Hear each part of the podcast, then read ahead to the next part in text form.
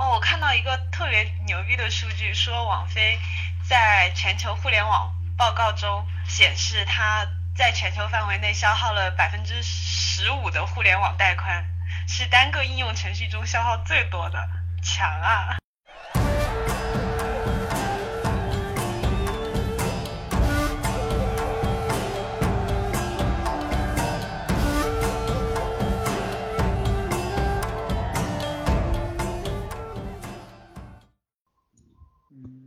起来那个就是就是崇高啊，就是我突然非常的想向大家安利一下《银河帝国》。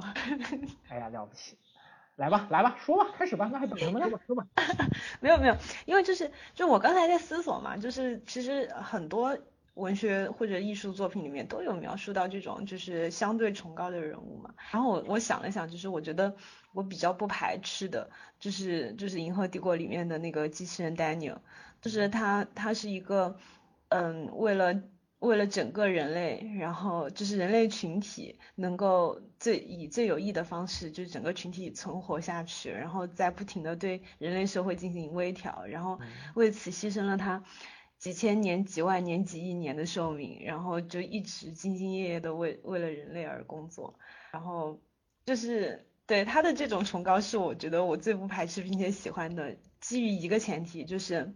他是一个没有感情的机器人，对对？他不是人，还是这种，你这就是你这辱机器人了，你就是无情的压榨机器人的人选，你这就是敌意。对，就是这样，就是当当当当一个人做为别人做任何事情而不感受痛苦的时候，这种这种这种利他才是我觉得我可以接受的东西，特别是这种利他才是。艺术作品里面，我能够没有障碍的接受的一种，我觉得任何渲染、自我牺牲都都是不好的，就是也不是不好的，就是至少在这种导向上来说，有它不好的一面。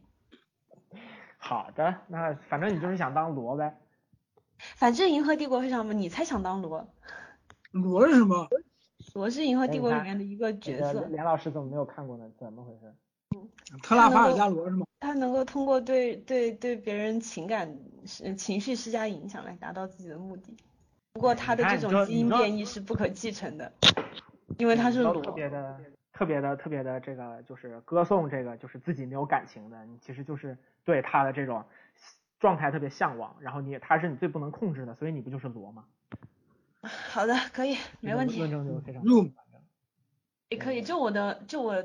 目前为止，对人生的个人选择上来说，确实可以用“罗”来形容我自己，哈，字面意思。所以林子老师就是这么变成了，就是那个打猎群的这种，就是绝对中心，就是他其实影响了很多的情感。进来一个人，就变变多了一个罗的信徒。你今天回去就可以把群里面的昵称改掉了，对的。好的，没问题。我就是我作为这个群的本来的创造者，我就是哈里谢顿了。嗯，可以。非常的非常的完整。对，林呃那个梁梁老师赶紧去看《银河帝国》吧，确实是非常非常非常非常厉害的。有一说一，确实。不，《银银河帝国》。然后看完那个看看完之后，林子老师就会让你让你赶紧再去看《海伯利安》了。呃，是的，是的，《银河帝国》。银河帝国是阿西莫夫的小说呀，是那个是阿阿西莫夫，你你肯定知道吧？梁老师，我就这么跟你说吧，就是如果说在我的认知世界里面有一个人人格化的神，那一定就是阿西莫夫。嗯，银河帝国是想到他是一九四几年跟五几年期间差不多写出来的东西，就这个人真的是神仙，你没有办法如果把银河帝国十几本看作同一个系列的话，它其实时间跨度非常的久远。当然，我们大部分时候提到银河帝国讲到的都是五部曲。等会儿，《银河帝国》没有剧是吗？就就只是小说。呃，对，但是它好像它其中的一本将要我机器人是有剧的，应该是我机器人就是威尔史密斯演那个谢公迪，没错，嗯，就是那个东西。不，始皇，我们始皇演的。你原来是威尔史密斯的唯粉，那你肯定喜欢自杀小队喽？咦，你不是？你看我的英文名是不是？我都已经说过好多遍了，好吗？啊。好的好的，完了我没听过，你肯定喜欢自杀小队一。啊什么？我就 是想你们俩不要同时说。我就是想鄙视一下自杀小队而已，没有别的意思。没有自杀小队就是是喜欢自自杀小队。没有听我说，我因为自杀小队就是垃圾啊。林子终于把想说的这个说出来了啊！我搜了一下《银河帝国》，没有是拉黑。苗晨踢了，苗晨踢了。基地有哎，就是二零二一年这个剧集正在创作，李佩斯跟杰瑞德·哈里斯主演。我记得是基地，还有一个他被那个苹果，他被那个 Apple TV 给买了，他被那个苹果。对对对对对对被。我记得基地跟什么来着？跟就是就这两年断断续续的传出来有，传出来有要拍的电影。沙丘是已经要出来了。啊对对，沙丘沙丘对。沙丘是维伦努瓦来拍，就是《银翼杀手二零四九》跟《降临》的导演，然后他来拍，然后主角是那个甜茶。太好了。嗯，沙丘其实其实我有点担心，因为沙丘它本身是三部曲嘛，然后其实我觉得这种这种过长的长片，如果你要你要你要以一个整体进行拍摄，就像那个影灭也是，就是它电影的篇幅还是过少了。对，作为我给你们大概念一下它这个的阵容哈，提莫西查沙乐梅就是甜茶，然后丽贝卡福格森是碟中谍五跟六的女主，奥斯卡伊伊萨克。这个是演过《天启》对吧？然后也演过《星战》。乔什·布洛林就是灭霸，戴夫·巴蒂斯塔就是毁灭者，那个对，就是银河护卫队里面的那个毁灭者。然后还有赞达亚，蜘蛛侠的女主角。然后还有那个杰森·莫玛，就是海马王。还有哈维尔·巴登，是非常厉害的一个西班牙演员。然后还有张震，我们还有张震呢。对，还有张震，没错。因为其实有我这，有我这必须看沙沙丘是一个，你你你这个你这个看沙丘的原因真的是很让让科幻迷很想打人。你这个我真的很很有点想打你，我有老师快去看沙丘原作吧，真的沙丘沙丘是一个就是借助那个中呃历史上真正的就是伊斯兰就是伊斯兰和阿拉伯半岛的历史，然后去写的一个科幻小说。嗯，然后是非常非常精彩的一个史诗。然后我靠，里面听说可能还有景甜。没事儿，这个我嗯作为路人好吧，就是 无感无感，不黑不吹，好吧。景甜姐姐长得还是挺好看的。景甜演什么？景甜演杀虫吗？好了，我们这回扯的是真的有点远了，我们可以拉回这个。不远不远，这会就可以扯到扯到副本了。你就副副本也是科幻是吗？啊，好的好的，那来吧，开始吧，begin。begin。啊，开始啥开始？副本啊。我这个我没看过，所以我没有办法讲。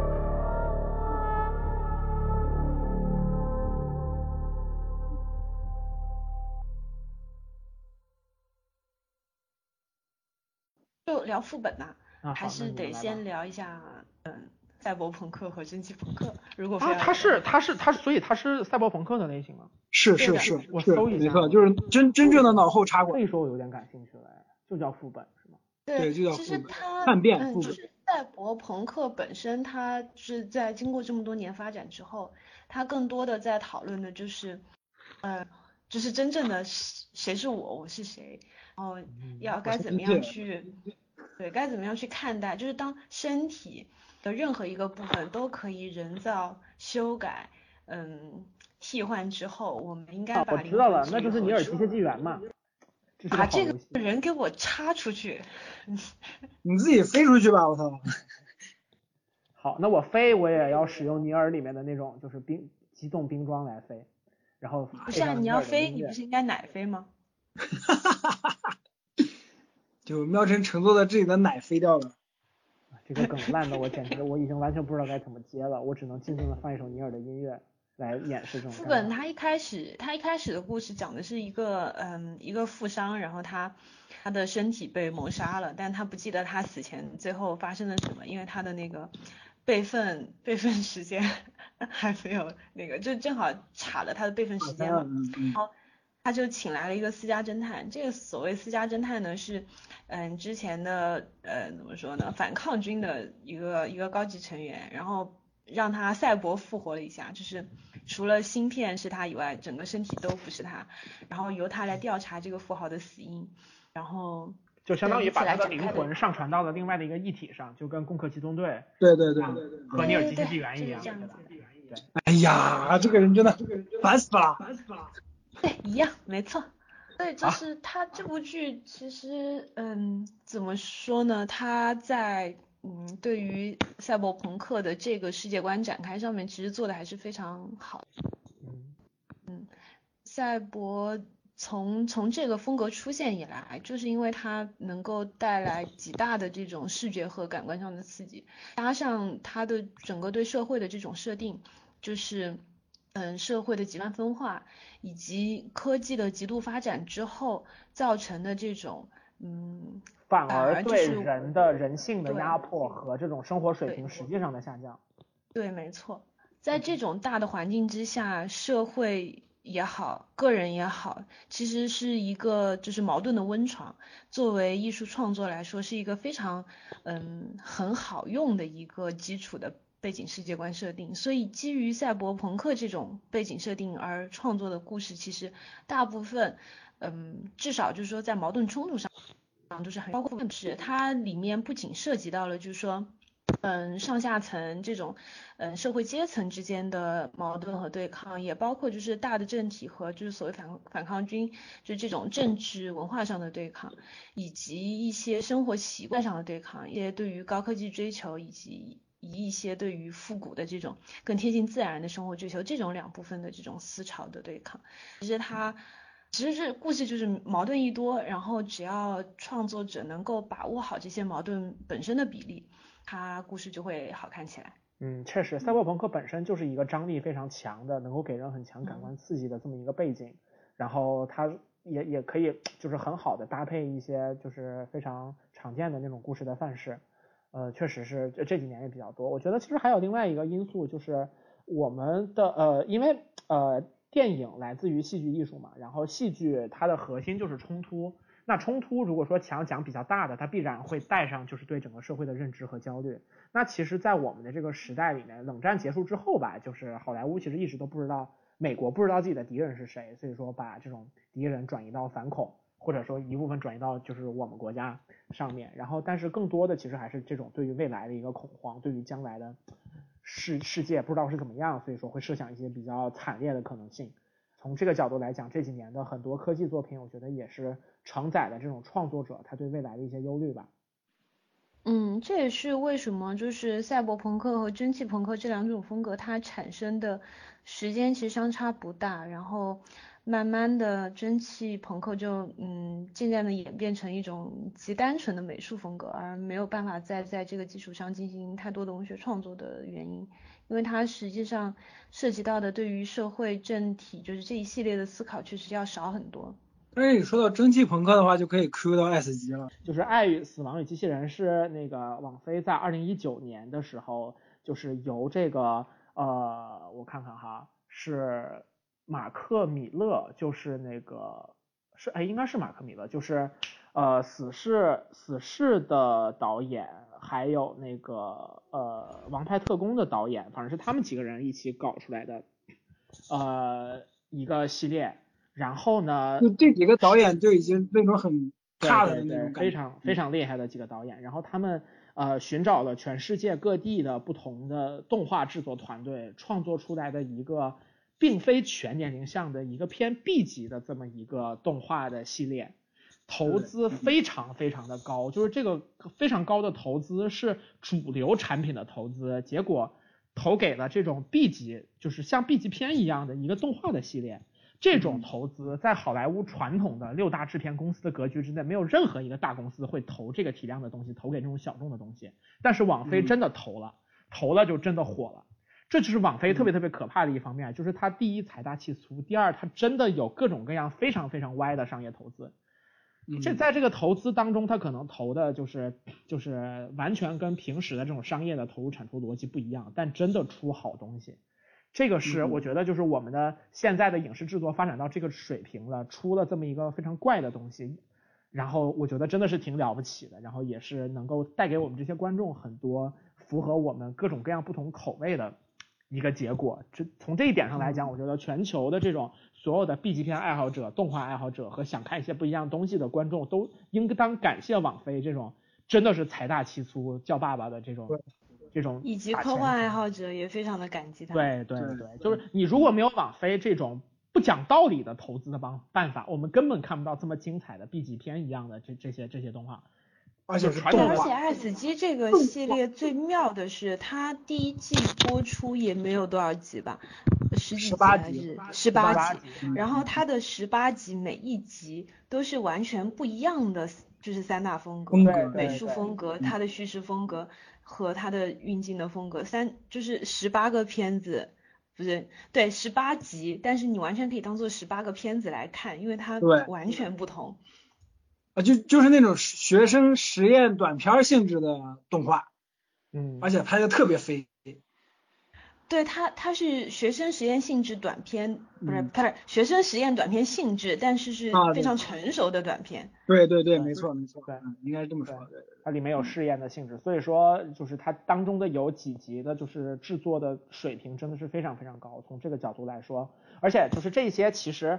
它的很多底子是网飞之前大价钱在全球范围之内就是收收罗了一批这个科幻的 IP，我们可以看到就是这个这个创它从创意从点子然后逐渐发展成一个成熟的产品的这个过程，它网飞搜罗了一批这种中等体量的呃教科书级别的制作，对科幻科幻教科书级别的商业运作应该这么说。没错没错，它整个这个过程是非常厉害的啊！但当然，这个教科书你得首先你得有这么多钱，你还得大胆到敢做这样的决策，你才能做出这么精彩的东西。就就就是他能够大胆到做这个决策，还有一个原因是基于他确实有那么大量的用户以及用户数据。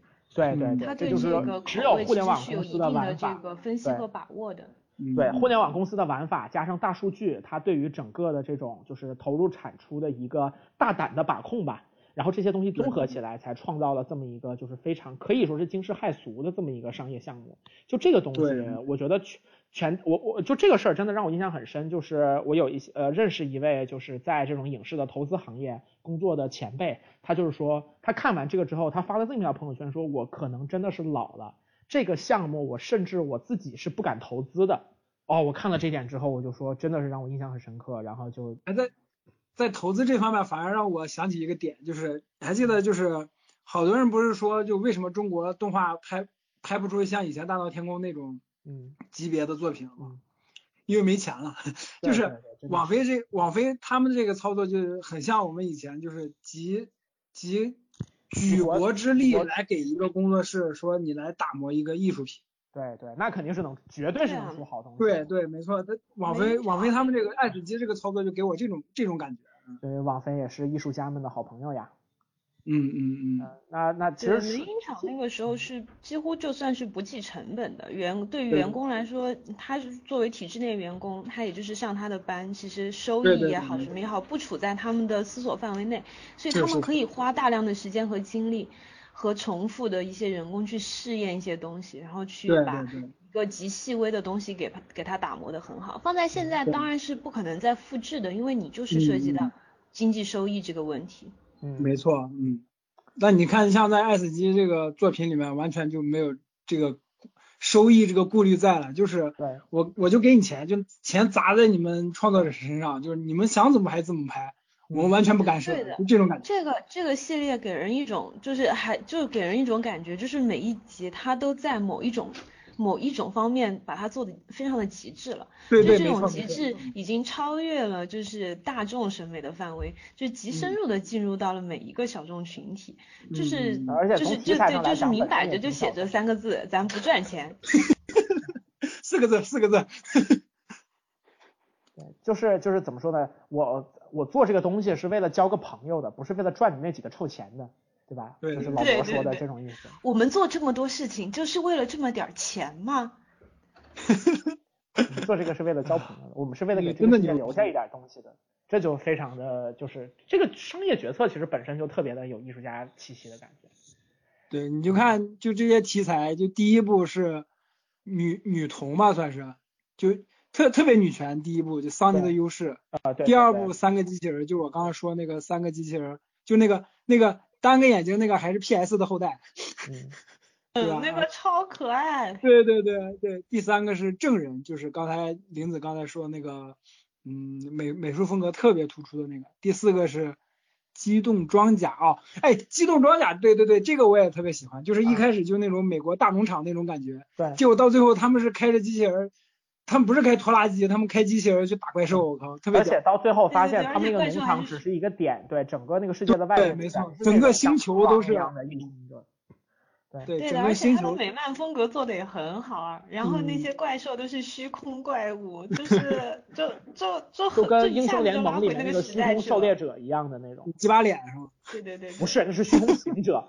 不是，是挖掘机，挖掘机。啊，挖掘机啊，反正就是第五个是。第五集是噬魂者，噬魂者，吸魂者，吸魂者。有一些有一个是打吸血鬼的那个吗？对，就是他们去考哦，对，打吸血鬼，把对对对对，挖醒了。打吸血鬼这这集那他那个分镜还有风格也特别分，就是。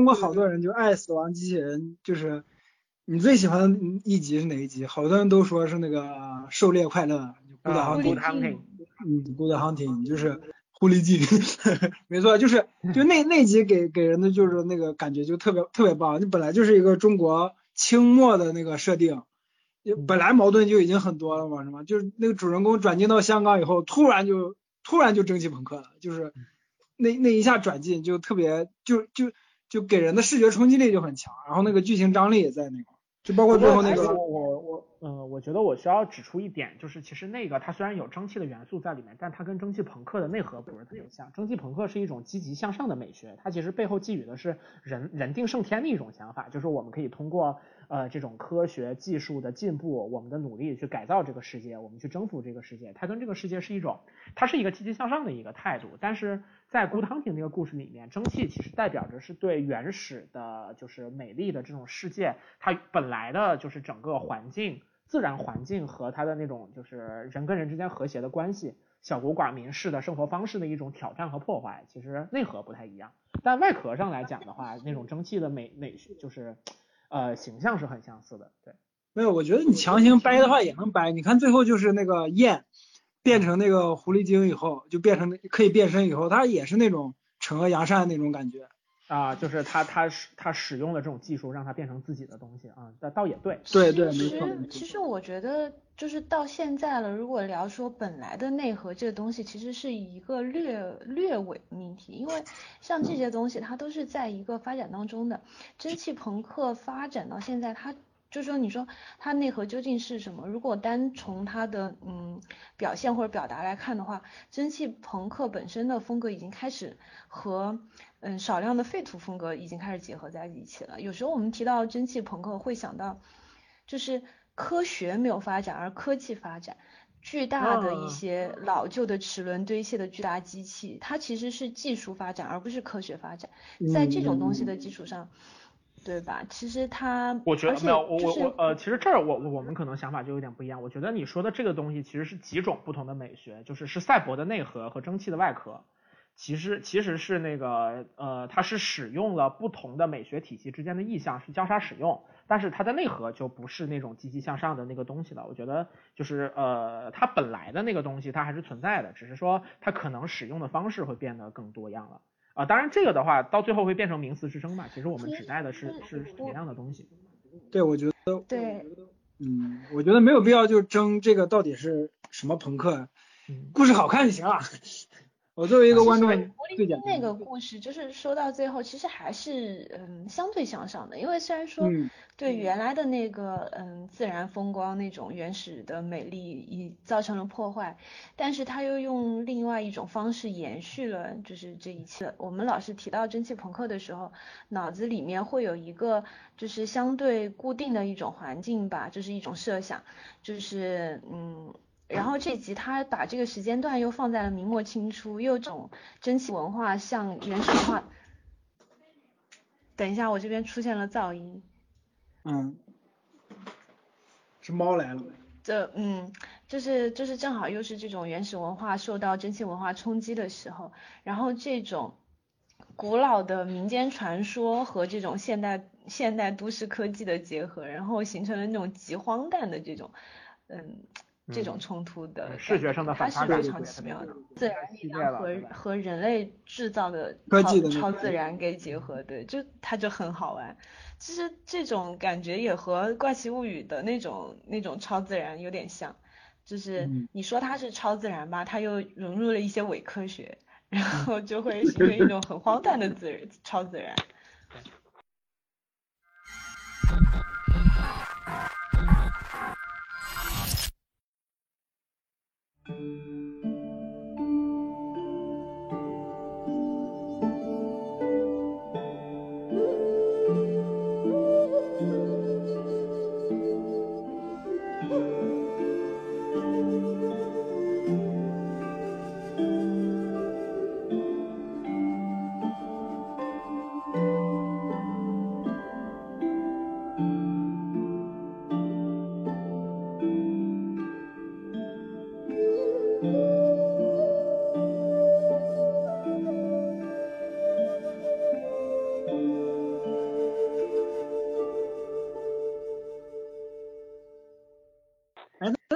孤独航行》的原作者叫刘什么来着？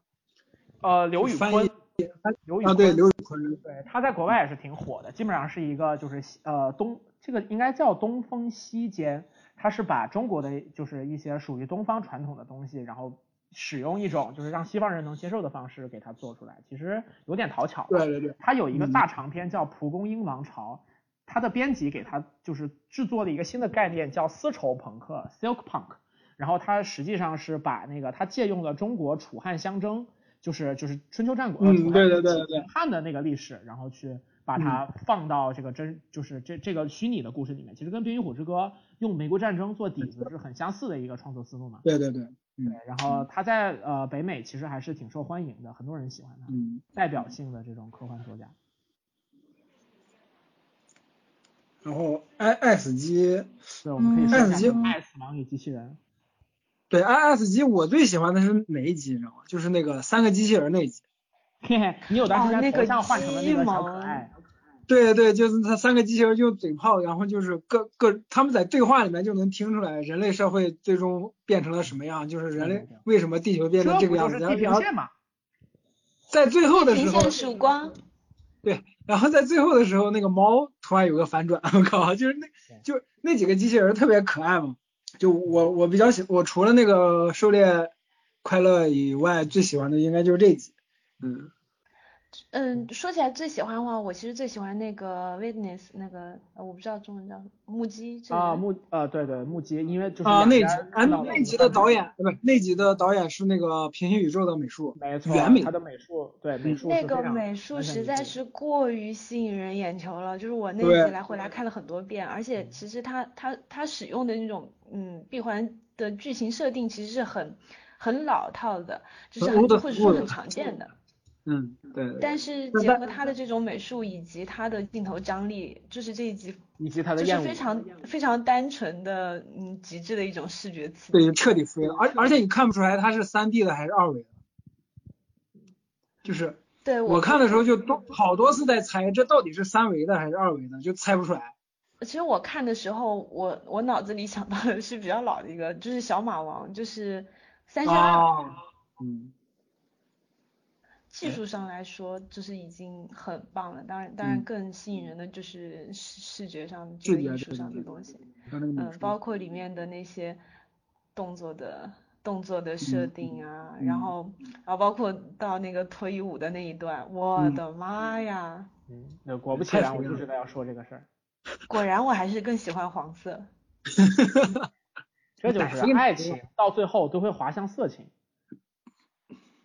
其实色情也没什么不好，就是官能刺激其实是非常，我觉得是人的一生中非常重要的东西。对，我们的这个就是播客在出现了女主播之后，终于出现了正儿八经的开车的部分，然后这个开车还是女主播来开的，真是整挺好。就我我我这个我刚刚这段应该不叫开车吧，就是非常严肃的对，非常学术讨论。很好，我们可以在我们可以学术性的开车。对对对，学术学术开车，学术车怎么能叫开车呢？学术校车怎么叫车呢？可以不遵守交通规则呢？我靠，不行啊！我操，校车这个词儿出来，我靠，我脑补的那个 太厉害了。我说到校车，反而第一个想到的是那个黑暗骑士开头的那一段，就是小丑开校车。一说校车，我脑补的是娈童。啊，怎么能这样呢？你脑子里面都是些。我刚刚刚我一说到校车，想到的是就是这几天不是说那个什么上网课，然后生物老师的直播间被封嘛，真是。嗯啊，校车啊，搂回来，搂回来，搂回来，收。对，嗯，我就我我要你你们俩刚才都说你们最喜欢的了，我最喜欢的其实有两个，一个是大家很多人说的在天鹰座裂缝之外，就是那个外星虫子给他创造梦境的那个。啊，在第七集的那个。对对对，然后还有另外一个是 Zima Blue，这个我我也身边有同学，就是我觉得很多人一部分是最喜欢 Good Hunting，另外一部分人就是最喜欢那个 Zima Blue，我最喜欢。对，喜欢 Zima Blue 特别多。对对对，我觉得他对于这种就是创作和对人的这个意识的讲述，他的表现就是非常非常的到位的，就是你到最后你怎么去，人到最后去找的就是自己的本质。他去画那个，就是画那个呃，所有的不同地方的景色，到最后出现在中间出现那一片怎么都去不掉的那一片纯纯蓝色，就是那一个的表述。然后呃，然后之前就是大家在聊这个系列的时候，有人在知乎贴出了那一个故事的本来的小说，那小说写的也非常不错，就是他把这个。就是机器人是怎么想的，包括这个讲述者，这个采访他的记者又经历了什么样的事情，就讲了说，在这个呃科技发展过程当中，人可以用其他的部件替换自己的身体，那到最后究竟哪些部分是自己的？其实也是思考这样的一个问题。究竟，我觉得在我们现在的信息环境里面，我们也可以思考同样的问题，因为我们也一样在呃，我们看很多电影、电视嘛，我们看书，其实都是在用外面的思想在。武装自己的思想，到最后其实哪些东西是你真正的自己？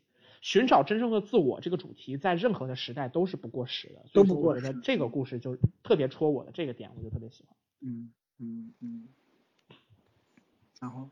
哎，这个剧集真的，它它很妙的一点就是它每一集都是极为独立的一集，甚至有一些就是你看不出来是是动画还是真人还是。对对，没错没错。然后它每一集探讨的东西和展开的宇宙也完全不同，每一集很短，但是蕴含的信息量又极多。嗯。然后如果这样谈论的话，每一集都可以拿出来聊很久。对，嗯嗯嗯。从这些角度来讲，真的是就是。反正真的就大家一起歌颂这个网飞吧，就是这几年真的他为我们贡献了多少？除了我们刚刚说这些剧，然后还有爱尔兰人和罗马，还有爱死亡机器人这样的全世界除了网飞没有任何其他地方能做得出来的项目，哦，真的是非常非常的棒。是的，还有插播一句，爱死机要出第二季啦。对的啊，我突然想到，其实咱们说要聊这一期，其实本来原因就是因为《爱死亡机器人》要出第二季了，咱们才决定要录这一期网飞的。其实原来是这个原因。对对对，因为那个副本第二季出了，然后那个性教育的第二季也出，第二季也出也要出，呃也已经出了，然后爱死机的第二季马上也要出了，就是是什么时候出？对，是什么时候出？应该是三月中吧，我之前看网飞给我。记得去年好像是三月十九号。那就快了，那就快，没几天了。嗯，说明咱们这个节目剪出来的时候就已经出来了。哎，对，说不定。耶。耶。嗯。非常。哎，那要不要聊爱尔兰人？就顺顺便把罗马跟爱尔兰人也一起聊。罗马我看了，爱尔兰人我还没看。哦，这俩我都没看。啊，我只看了爱尔兰人，那咱们就这这轱辘掐了不不聊了。这个我们可以稍微提一下吧，我们就是如此的从一些其他的角度，就是罗马的导演是阿方索卡隆，然后他是那个好莱坞的墨西哥三杰之一，就是好莱坞里面有活跃的三个墨西哥导演都非常厉害。阿方索卡隆的代表作是那个《地心引力》，同时他还拍过《哈利波特》的第三第三集，就是阿斯卡班的囚徒。那一那一部就是很明显风格都跟前面和后面的都不一样，有一种非常独特的暗黑的魅力在里面。然后另外一个导演叫那个呃冈萨雷斯伊瓦里图，然后他就是《荒野猎人》和《鸟人》连续拿了两年的最佳导演，这个在整个奥斯卡的，就是历史当中都很少有人能连续拿。对对对，没错。那个嗯，我前段时间把鸟人我也特别喜欢。鸟人太厉害了，我的天呐，就是我我纽约四十二街百年孤独，我看完那个之后，我的感觉真的就是拉美的魔幻现实主义，它真的也许能够 能够评论真的是，对吧？我就真的就是这个感觉，就是你我看到了这种魔幻现实主义，它真的有可能呈现为这种电电影影像的可能性了，我能看到这个东西了，真的太厉害了，他给我他给我的感觉真的完全是 mind blowing 级别的，我特别特别喜欢这个。然后还有一个就是我们知道的，就是死宅男吉尔莫·德尔·托罗，《潘神的迷宫》和《水形物语》的导演，这仨都是墨西哥人，然后他们的美学视角都非常的不一样。还有那个那个什么来着？那个环太平洋啊，对对对，环太平洋也是他的。嗯。还有那个他其实还拍过《刀锋战士》，《刀锋战士二》非常非常棒。对。然后他还演了那个《死亡搁浅》里面的一个角色，他是小岛秀夫的好朋友，非常有意思。嗯。然后说回阿方索卡隆，就是他其实本人在技术上是非常厉害的，因为我们知道《地心引力》除了片子本身质量很好之外，它里面其实有一些技术上非常厉害的突破，就是在一些环绕的镜头上面，实际上实现了极棒的技术的进步和它与观众的体验的统一，就是它有一个非常漂亮的全视角，而且这个全视角看起来是主观，但实际上它不是主观视角。就是这个可能，假如说懂摄像的人来来来来研究这个，可能会能够真的感受到它究竟厉害在哪儿。然后罗马这个，就是他重新回归到了自己生活的视角，然后他创造了一个跟他小时候完全一样的那种一个呃，对一个一个一个街区，然后把这边的一个女女仆的生活重新复现出来，它呈现出的视觉影像是非常非常的棒的。我我罗马我就完全看不下去，我就觉得我不是真正的影迷。然后，这个前段时间我有一个朋友就是看那个塔可夫斯基的《乡愁》，我他说看我他说看看看看一半实在看不下去关了，我回哈哈哈哈哈，然后他说五分钟镜头没动，当时就睡过去了，当时就睡过去了。哎呀哎，这种艺术影片是这样的，你像《二零零一太空漫游》，每一年北影节最快被抢完票的就是这个片子。然后每一场半半路走的最多的也是这个片子，睡的最多。然后卖票卖最多的不是，就是影迷之间卖票卖最多也是这场。对，这都是神经病啊！嗯，就看不下去，不要硬看。对呀。好，所以谁看了《爱尔兰人》？我看了。好，你觉得？就我看了是吧？就我来收拾吧？对，就你看了。嗯，好吧。就是《爱尔兰人》给我的感觉就是那种，真的是那种。纯粹的那种美国就马丁斯科塞斯式的影片，我只能这么评价，因为虽然他的影片我也没有看过多少，但是就是给我的感觉就是那种，嗯，特别自然，特别朴实，没有任何炫技的成分在，但是你就是被吸引住了。就爱尔兰人整部片子我看了就这一个感觉，就没有那种史诗，没有那种史诗的感觉，也没有那种特别。像阿甘的那种感觉，有人不是评价说是那种暗黑式的阿甘吗？就是经历了各个时期美国的大事，有有人评论说，对对对，但但但但是我就是没有那种感觉，给我的感觉就是那种一个特别朴实无华的故事，只不过这个故事的主角是一个黑帮的杀手。没有，我最想问的就是爱尔兰人是是是黑是是一个黑帮片是吧？对，是一个黑帮犯罪，嗯。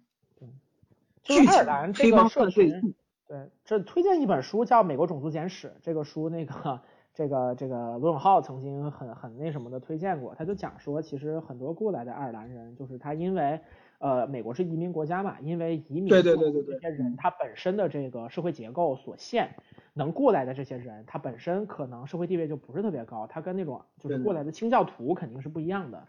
就是清教徒是说我们要开辟新的地方，而他们很多底层平民是活不下去了，所以说就就是去美国去去美国新大陆去讨生活嘛，就相当于对对。你像那个博德小姐不也是？博德小姐主角也是爱尔兰人。对，所以说就是这个群体就是在刚刚到美国的时候，他基本上是很底层的这一群人，甚至有科学调查觉得爱尔兰人的平均智力是不如黑人的。然后啊，因这是在一个大的那个种族歧视的背景，就所有人是真的认为黑人智力不行的。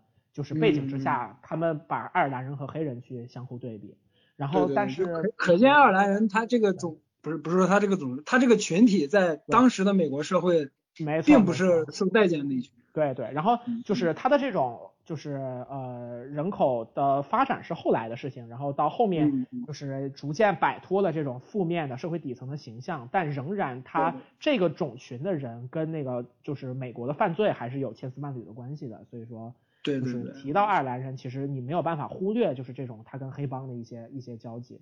马丁也一直在关注这一块。而且爱尔兰的文化在美国当地的文化也算一个比较大的种类。你像波士顿，呃，对对，你像波士顿凯尔特人，他是帕特里克吉嘛？对对对对对，他那个队徽就是一个三叶草，嗯，就是他他们那个。他们那个 logo 里面那个小人就是爱尔爱尔兰当地的那那个传说是精灵还是就类似于小精灵小妖怪那种，戴着绿帽子。对对对，一到圣帕特里克节，全街上所有的男人都戴着绿帽子。对，没错，非常有意思。就这个片子，他那个到就到最后那个高潮的时候，就是哎，我我说这个会不会剧透？你们俩？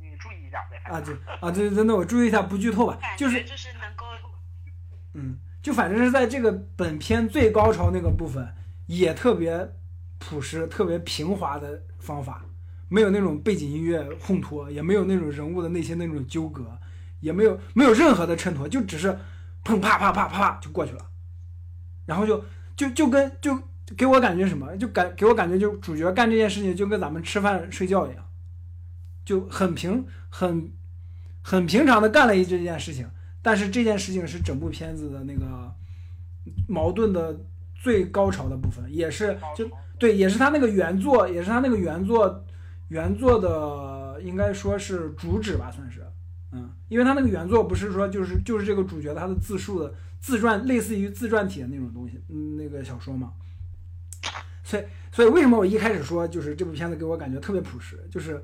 就是马丁的那个技术都已经高超到了，他的那个转场，他的那个镜头，他那些还有那些演员自然那种表演，就这些各种元素杂糅到那个爱尔兰人这部影片里面，就是你感觉就是一部生特别平常的生活的剧情片，但是它的题材又是犯罪。老师的第一个形容就就把我吸引了，我就觉得我应该要去看一看，就是这个一个平淡而朴实的黑帮片，还能让你觉得吸引人，并且想要看下去。就这个案例，我就我就吃了，好吧？好，好，那我就成功了，安利成功了。嗯嗯嗯。是《李氏王朝》第二季也要上了，朋友们去看呀。啊，对对，李氏你还没有说，那因为你的李氏来收尾了吧？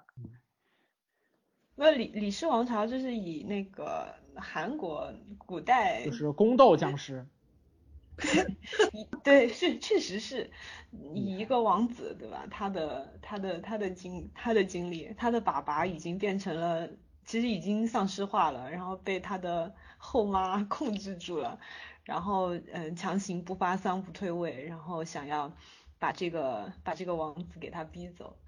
然后他去调查父亲变就究竟变成了什么样的怪物，然后去调查真相，去到了乡下丧尸病毒的可能疑似发源地，然后去进行调查的故事。啊啊，这这这个还行，我我以为我以为《李氏朝鲜》就是那种纯粹的丧尸片，就只是把舞台移到了。跟这他这个名字肯定也是跟这个跟这个呃背景是结合了起来的。嗯。啊，我觉得这我我昨天晚上把《釜山行》给看了嘛，然后我就在看身边朋友的讨论，就是它其实火爆，除了这种就是工业层面的东西，也有就是它其实有本地化，就是因为东亚人看这些东西，其实会更喜欢一些比较温情的和一些我们更熟悉的这种叙事语言。对对对对对。我觉得呃，《釜山行》和《李氏朝鲜》都是这种西方的类型片在东方的一个很好的本地化的尝试。这个是对于我们整个的影视工业的发展是非常有利、有推动作用的，我觉得挺好的。对，其实就是这种这种东方化、本地化这个东西，其实是一个，就是还还蛮值得讨论的东西，是一个很重要的课题。对，至少就目前我们看到的大量的这种翻拍剧，或者说是就是嗯，对吧？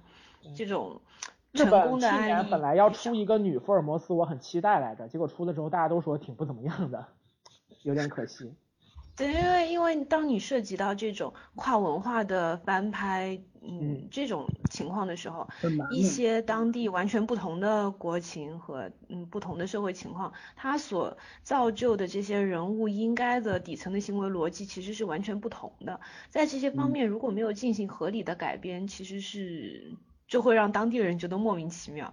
嗯嗯，没错。所以像《李氏朝鲜》这样，就是我只是借了这种类型片，然后我和其他的这种类型片没有，嗯，剧情上或者是就是这种方面的联系，然后自己针对自己的本身的这个时代设定来进行接下来的设定，然后这样子把它做出来，这样一个片子它的底层逻辑是合理的，然后再放在这种故事类型的大框架下，它就会变得很独特。嗯。对，我觉得就是这会是接下来的一个比较大的方向。然后其实实际上这种碰撞也可以产生很多很好的点子，就很有意思。对啊，而且他要把它放在一个就本身就充满矛盾的当地时代里，你让我想。国产丧尸片放在哪里最合理？我觉得放在明朝就很好玩，东西厂也在，对吧？锦衣卫也在，然后本身的社会冲突就已经够了，然后宦官还要再当当道，然后这个时候爆发丧尸，对，那所以说就是中国为什么一段时间缺乏白银呢？是因为很多银子都拿来斩杀吸血鬼之类的了。哎，是啊，哎这样就合理了嘛？哎，这就就就像火凤一样，突然跟历史就扣上了。我们就是主角必须是我朕。从吸血鬼猎人林肯变成这个吸血鬼猎人沈炼，对，没错，耶，非常棒。然后 沈炼，沈炼跟朱由检其实是这个猎人方面的这个这个，他们是个组合这种。对对对，嗯，对。然后他他的。说起来，火凤看完之后，我我满脑子只有司马懿好帅，司马懿帅赛高。那你再去看一下军事联盟。天呐。哦，不要了吧，还是算了吧。啊对。